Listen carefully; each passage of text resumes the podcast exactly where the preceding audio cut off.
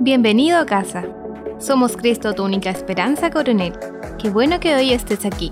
Salmo 68.6 dice, Dios da hogar al desamparado. Cualquiera sea el motivo que te haya hecho llegar a este podcast, esperamos Dios te hable a través de él. A continuación, te dejamos con la palabra. Estamos compartiendo una serie que le hemos puesto por, por título Conquista. Y ya hemos venido durante todo este mes hablando de ello. Hemos pasado por los primeros pasos de la conquista, los preparativos, las pequeñas conquistas. Y queremos seguir en esta continuidad bíblica que estamos hablando y vamos a seguir estudiando un poco sobre Josué, sobre sus episodios que tuvo de grandes conquistas. Y, si nosotros hacemos un poco de memoria, recordemos que, Josué sigue su camino para llegar a la gran conquista que era la tierra prometida. Ya él había comenzado la semana pasada, hablamos un poquito, cómo él conquistó Jericó. Esa, a lo mejor no era una gran ciudad, era la primera. Era pequeña, pero sin duda esa ciudad lo estaba preparando para la siguiente y las grandes conquistas que Dios tenía preparado para él. Ahora, la segunda conquista que tuvo Josué es la que quiero hablar. Y, en esta tarde vamos a comentar un poquito de esta ciudad que se llamaba Ai. Y la Biblia dice que Josué nuevamente llama a espías, gente con estrategia, y los envía a poder ver la tierra. Y la gente vuelve y este es lo que le comentan a Josué. Está en el libro de Josué capítulo 7, verso 3 en adelante, y dice así, poco después regresaron y le dieron el siguiente informe a Josué. No es necesario que todo el pueblo vaya a la batalla, dos o tres mil soldados serán suficientes para que tomemos ahí. Esa población tiene muy pocos hombres y no hay necesidad de cansar a todo el pueblo. Y por esa razón solo fueron a la batalla tres mil soldados, pero los de Ai los derrotaron. ¿Me permites orar en el día de hoy? Padre, en el nombre de Jesús, te doy muchas gracias por este tiempo. Gracias por esta palabra. Trae luz a través de ella Muéstranos, Señor, el camino por el cual debemos de recorrer. Señor, eh, tú tienes en tu corazón todo esto y estoy seguro que hoy, Señor, tú nos bendecirás a través de tu palabra.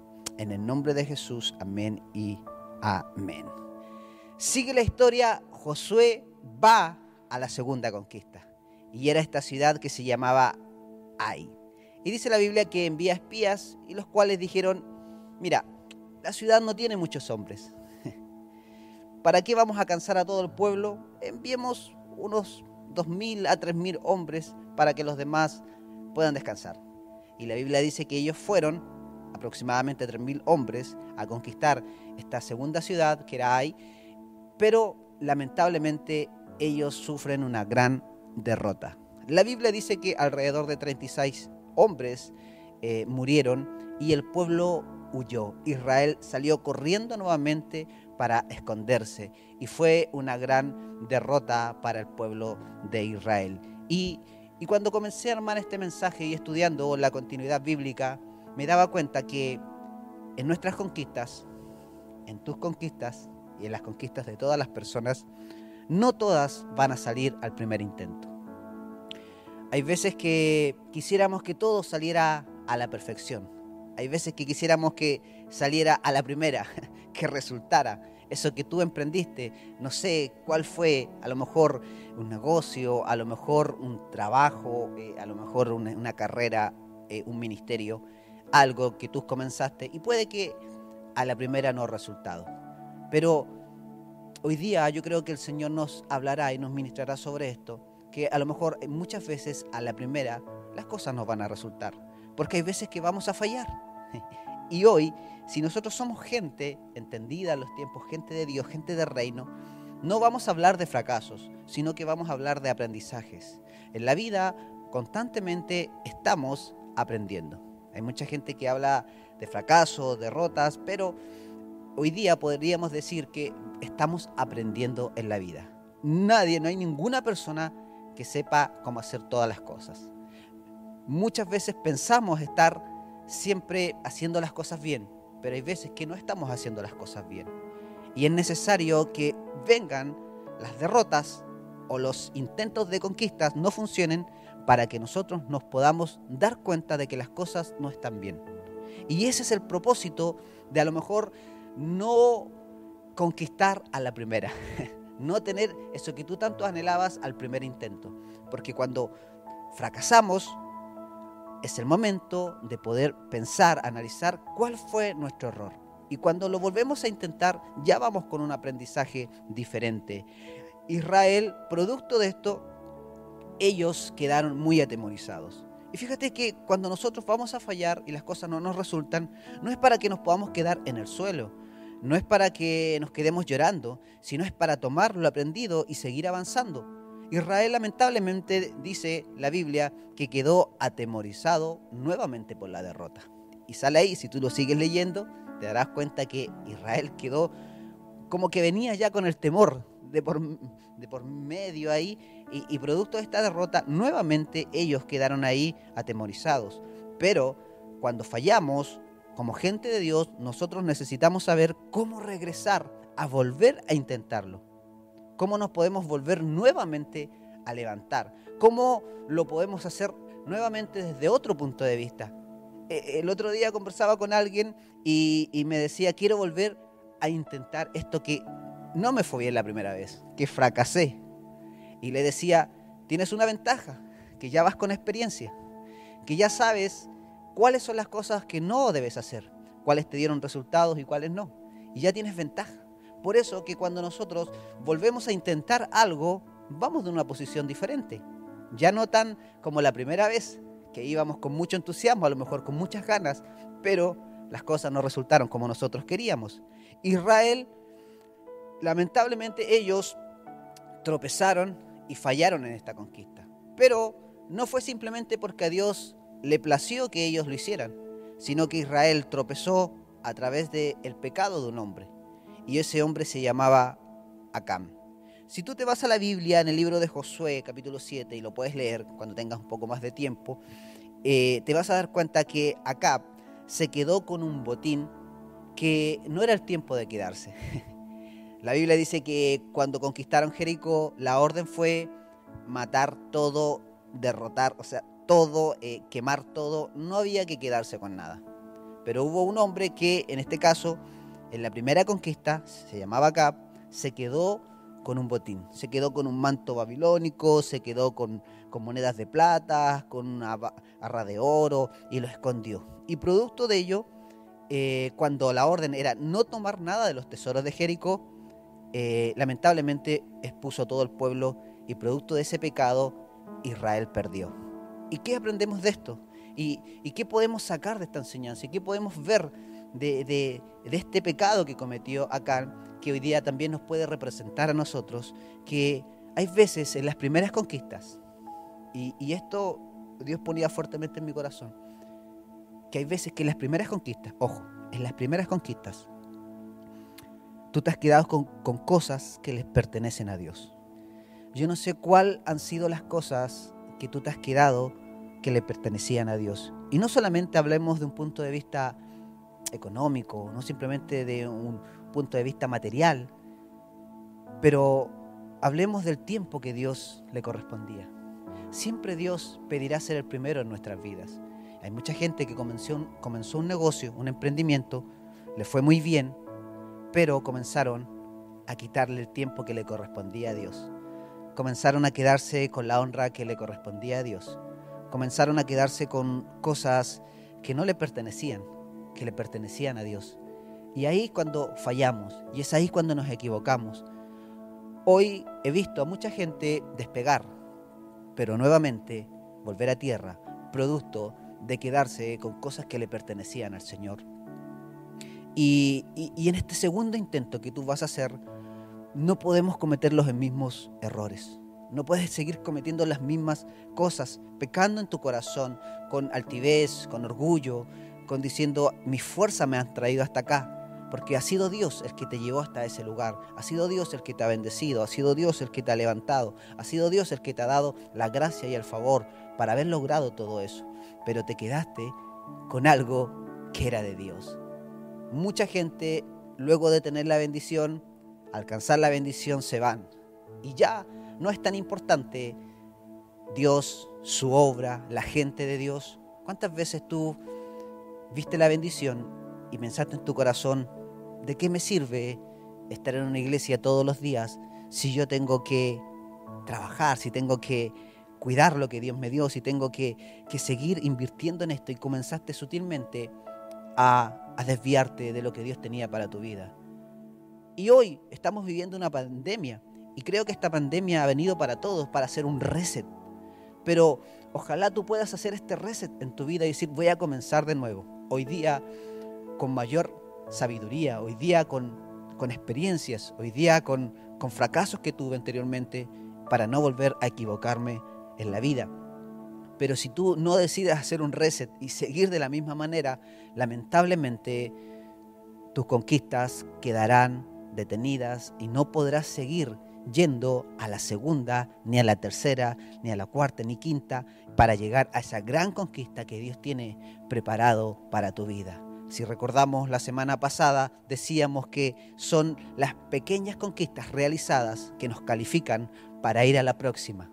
Y cuando llega un momento que por X motivo frenamos en una y fallamos, si no tenemos esa capacidad o esa o esa sabiduría de poder volvernos a levantar, pero desde un punto de vista diferente, con mayor sabiduría, nos vamos a quedar ahí en el camino. Si tú te quedas ahí, lamentablemente no te vas a poder volver a levantar. Puede ser que en tu primer negocio te quedaste con algo. Incluso podríamos decir, hay gente que se quedó con lo que era de Dios, con sus diezmos, con sus ofrendas. Y también este punto es importante aunque no es el centro de este mensaje, pero sí, también se merece que pudiéramos meditar en esto, en tu negocio, en lo que tú estás emprendiendo. Puede ser que estás cometiendo el error de acá, de esconder lo que no te pertenece. Y, y, mucha gente se ha quedado con su diezmo, mucha gente se ha quedado con sus ofrendas, mucha gente se ha quedado con sus primicias. Lo que ayer te dio, lo que hoy tienes, hoy día lo estás escondiendo. Hoy día lo estás guardando en tu carpa. Acá en su carpa hizo un hoyo y escondió todo eso. No guardes lo que le pertenece a Dios en tu casa, en tu carpa. No sea que, que Dios se pueda molestar contigo y tus conquistas puedan ser frenadas en el día de hoy. Por eso hoy esta palabra viene para levantarnos nuevamente y seguir adelante a la próxima conquista. El pueblo de Israel, en este caso Josué, trataron con la falla. Y ahora ellos debían de continuar. Y, también nosotros, hoy, hay que aprender de los errores y no volver a cometerlos. Y tenemos que tratar las fallas y debemos de continuar. Hoy día vengo de parte de Dios decirte, debes levantarte y debes continuar, pero no de la misma manera no cometiendo los mismos errores, no haciendo las mismas cosas que hacías antes. Hoy día, haciendo las cosas diferentes, luego de que tú puedas reparar ese error, porque la Biblia dice que Josué e Israel repararon ese error y fueron radicales en repararlos, porque llamaron a las familias, echaron la suerte, dice la Biblia, y la suerte cayó sobre la familia de Acab. Y Josué va y le pregunta, ¿qué hiciste, hijo? Le dijo, hijo, ¿qué hiciste? Y Acab le contó que había tomado lo que no debía haber tomado. Y lo que hicieron en ese momento fue que Josué encara a Acab y lo saca a un lugar junto a toda su familia y lo apedrearon hasta morir. ¡Wow! ¡Qué radical! La gente de conquista es radical porque está pensando en llegar donde Dios les dijo que tenían que llegar. Y eso a mí me, me hizo sentir un poco, o sea, yo hubiese tenido misericordia, pero ahí los apedrearon y quedaron ahí. No solamente Acab, ¿qué culpa tenían los hijos de Acab? ¿Qué culpa tenía la esposa, no sé, familiar, alguien cercano? ¿Qué culpa tenía? No tenían culpa ellos. Pero muchas veces tus malas decisiones acarrearán a toda tu familia a sufrir también las consecuencias de hacer las cosas no correctas. Por eso hoy día aprendamos de lo que pasaron Josué, su gente, en lo que iban camino a la gran conquista. Así que lo que pasó hoy día o ayer, como decimos muchas veces, pasó. Lo que pasó, pasó. Debemos de tratar con ello delante del Señor, por supuesto. Debemos de arrepentirnos, por supuesto. Debemos de morir a muchas cosas, al egoísmo, a la altivez, al enojo, a las contiendas. Hay mucha gente que no muere a esas cosas. Hay mucha gente que aún sigue con las ofendas, con las ofensas. Me ofendieron, me hirieron se burlaron, se rieron de mí, quedaron envueltos en ello y no han podido nuevamente levantarse y salir de eso. Y lamentablemente están quedando ahí sin poder seguir avanzando a grandes conquistas. La vida continúa así, sigues haciendo cosas, sí, por supuesto, pero tú no te imaginas lo que Dios tenía planeado para ti, cuáles eran esas grandes conquistas que venían para tu vida. Si tú me dices que hoy día es tener un trabajo, tener un sueldo y, y no sé, que no nos falte la comida, es una, es una vida de conquista, no esa es la gracia, el favor de Dios. El sol sale para todos. La lluvia cuando llueve, les llueve a todos. Así también cuando hay cosas buenas, es para todos. Y también muchas veces tenemos que entender que estamos viviendo de la gracia de Dios. Pero no quiere decir que estés, estés yendo a la conquista que Dios tenía para tu vida. Por eso tenemos que levantarnos y arrepentirnos de ello para seguir avanzando. Ya para poder ir terminando en el día de hoy, Libro de Josué capítulo 8, verso 1, porque cuando nosotros reconocemos que hemos fallado, nos arrepentimos de ello, queremos cambiar, remediamos las cosas, porque también es importante remediar lo que no has hecho bien. Hoy día mucha gente dice, me equivoqué, no sé, lo ofendí, le fallé, no sé, me equivoqué, bueno, sigo adelante. Pero también es importante remediar es sumamente importante remediar muchas veces. Cuando el hijo pródigo, recuerdo, él va, le pide la herencia a su padre, la malgasta, se va, hace lo que él quiere, luego vuelve arrepentido. Porque siempre hay que regresar arrepentido de lo que hemos hecho. Pero dice, he pecado contra el cielo y contra ti. Que reconoce que había fallado a Dios y también a su padre. Hay veces que nosotros fallamos a Dios y también a gente de Dios y tenemos que también remediar nuestros errores y arrepentirnos de ellos para seguir avanzando. Josué 8, verso 1 dice así, Jehová le dijo a Josué, porque cuando tú te arrepientas y remedies, Dios te hablará. Y dice así, no temas ni desmayes, toma contigo toda la gente de guerra y levántate y sube a Ai Mira, dice, yo te he entregado en tu mano al rey de Ai, a su pueblo, a su ciudad y a su tierra. Y harás de Ai, dice, y a su rey como lo hiciste a Jericó y a su rey. Solo que sus despojos y sus bestias tomaréis para vosotros. Pondrás, dice, pues, emboscada en la ciudad detrás de ellos. ¡Wow! Luego que Josué descubre el pecado, la falta, va la repara, nuevamente se levantan como pueblo y Dios les habla y le dice, vamos, no temas ni desmayes. Toma la gente de guerra, envíala a la ciudad y ahora con la diferencia de Jericó que le dice, le harás lo mismo, pero ahora sí podrás tomar todo lo que tú quisieres del motín o botín de guerra. Todo lo que quede lo podrás tomar y le da además la estrategia y le dice, enfrentarás con hombres, vas de frente, pero enviarás hombres que se van a esconder alrededor de la ciudad y cuando ellos salgan, estos hombres entrarán a la ciudad y la van a tomar. Y Dios le da la estrategia y así Josué pudo conquistar la segunda ciudad de Ai. ¿Qué quiero decir con esto en el día de hoy? Que Dios nos dará la estrategia para poner en este tiempo emboscadas a la ciudad que debemos de conquistar. Dios quiere que usemos nuestras fallas de una buena manera para poder usarlas como un fundamento para una gran victoria en el Señor. Wow. Y creo que esto viene para la iglesia. Días atrás conversaba con un hermano, me, me envió un WhatsApp hablábamos un poquito y me decía, voy a emprender nuevamente algo que fracasé. Quiero nuevamente hacerlo, quiero nuevamente volver a, realizarlo. Y, y, me hacía mucho sentido porque justamente yo estaba armando este mensaje de, de entender que muchas conquistas no van a la primera. Que cuando nos volvemos a levantar, Dios nos dará la victoria. Y le decía, me hace sentido lo que tú me dices, porque justamente estoy armando un mensaje de esto. Y quiero decirte de parte del Señor que vuélvelo a intentar. Y él me dice, wow, qué grande es Dios, porque cuando como parte de una iglesia, como miembros de una iglesia, estamos conectados con Dios y con la visión, Dios nos está hablando a todos lo mismo. Y él me decía, yo también tengo esta convicción de que hay que volver a levantarse y volver a hacerlo, pero con Dios. Y él le decía, hazlo, vuélvelo a intentar. ¿Por qué? Porque este es el centro del mensaje. Porque hay cosas que no vamos a conquistar a la primera. Pero en el segundo intento, reconociendo y remediando nuestro error, Dios nos dará la victoria.